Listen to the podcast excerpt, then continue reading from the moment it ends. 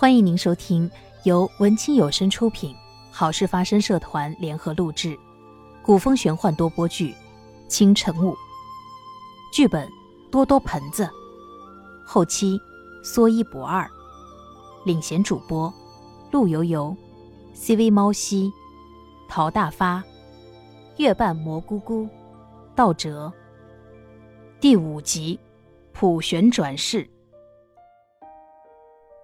智罗被重新封印了，魔君失去了主心骨，被天界大军打得节节败退，四处逃窜，最终只能躲回冥界。各路菩萨赶到四弥山，循着封印处透出的隐隐佛光，找到了智罗被封印之处。而此时，佛祖的身体却已只化为了一道虚影。佛祖，佛祖！普玄当先，快步跑到佛祖面前。佛祖看清了一众来人，便说道：“阿弥陀佛，智罗已被我用圣贤佛珠封印于此，借助思弥山的灵气加持，三界之内至少有五千年的安宁。”众人纷纷双手合十，向佛祖鞠躬行礼，感谢佛祖救人间于水火。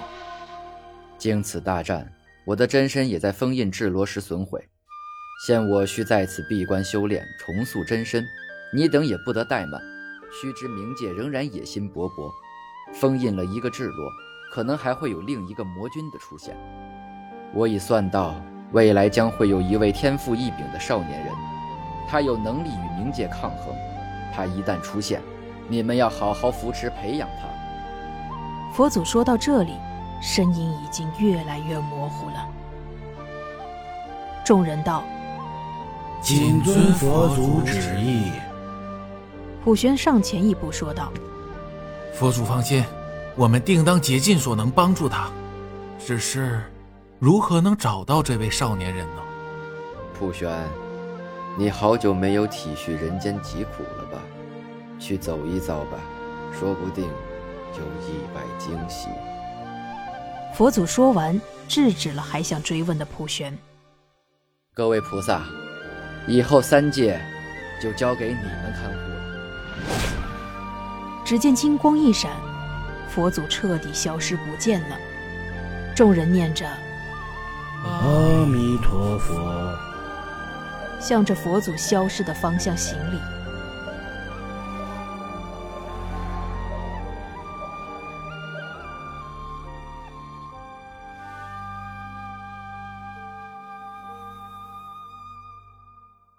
此后，各路菩萨常到人间走访。了解民间疾苦，也寻找着佛祖所说的少年人，但是三千年过去了，还是未寻找到这位年轻人。三千年间，人间已是几番改朝换代，但不管换了多少朝代，身居高位的君主总有抢不完的地盘，打不完的征战，永远无法满足的欲望，遭殃的却总是平民百姓。就像如今这盛世离国的君主。虽已称霸一方，但却无视百姓疾苦，只潜心于寻找长生不老之术。适逢天灾，大雨导致山洪爆发，百姓死伤惨重，到处都是瘟疫肆虐。君主不但不设法施救，还深以为这是上天觉得自己还不够虔诚，越发不问朝政，专心修炼。百姓苦不堪言，只能求助于菩萨保佑。普玄菩萨遵照佛祖嘱托。千年来遍寻人间，却不见少年人的踪影。此番听闻百姓的祈福，寻思着轮回转世或许也是一种人间游历的方式，于是决心投以己身进入轮回转世为人，将佛法传于人间，拯救天下苍生。也许还有机会碰上那天定之人。普玄菩萨转世后，出生在一个富足幸福的家庭，名曰许伯端。父亲外出经商，母亲操持家务，一家人其乐融融。许伯端自幼相貌出众，饱读诗书，每每外出都引来大户人家小姐的青睐。年方十六，提亲的媒婆就几乎把他的家门给踩坏了。可他却对这些男女情爱不甚感兴趣，倒是很喜欢和母亲到寺庙参拜。寺庙的宁静安详，总能够让他心里感到无比的畅快。尤其是喜欢躲在寺庙后山的一片清静之处，这样便能够暂避母亲给他安排的那些相亲。这天，许伯端又来到了此处。阿弥陀佛，许施主，为何又躲到这里了？许伯端连忙作揖行礼。方丈，哎呀，你应该最了解的那些俗事，啊，不说了，不说了。啊啊啊！老衲跟你开玩笑呢，看你愁眉不展的，烦心事儿可说与我听听。家里又开始给我说媒。人之常情，许施主也到了这个年纪了。可是小生的心思不在此，我宁愿听方丈您讲经。许施主自幼便爱听老衲讲经，确实与我佛有缘。要不你留下来小住几天，我们可以一起讨论佛学，也许能够为你解惑。哼，甚好。许伯端转身吩咐小厮将此事报与母亲，随后便随方丈去了。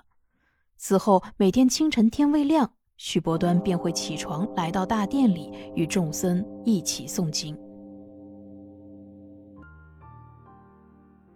许施主能如我们一般日日早起诵经，佛心实属难得啊。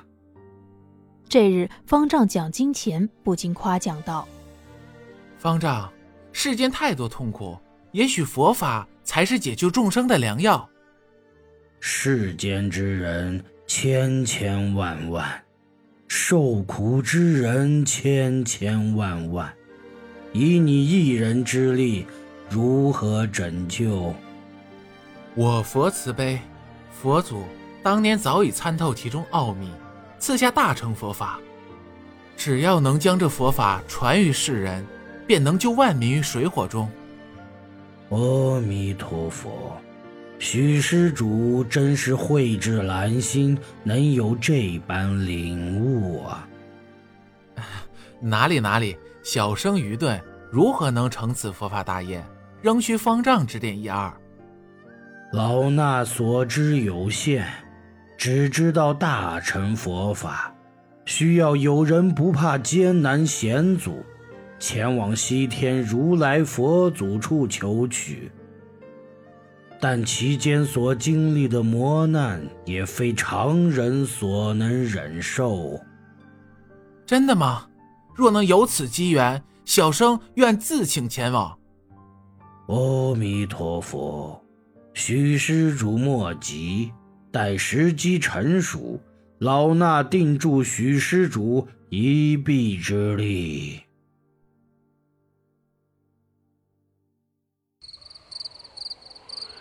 越狱后的一天夜里，寒风萧萧，一群黑色的人影穿梭在夜色中，悄悄来到了许伯端住的禅房外。只见其中一个黑衣人做了一个手势，嗖嗖几道劲风似的人影破门闯入房中。明晃晃的利剑刷刷的齐齐刺向床上，可掀开被子却没有看到想象中的血淋淋的尸体。不好，我们上当了！一个黑衣人话音刚落，房间瞬间亮了起来。方丈和许伯端从门口走了进来。方方丈，这是怎么回事？许伯端看着满屋的黑衣人，惊恐的问道。诸位施主，深夜到访，有何贵干呐？老秃驴，既然知道我们要来，还不知道我们是来干什么的吗？领头的黑衣人举起刀向许伯端砍去。慢着！方丈自袋中拿出一块黄布，这道圣旨是先皇临终前留下的。先皇旨意，只要大皇子愿意，随时可以返回皇家认祖归宗。如果你们刺杀大皇子，就是谋反。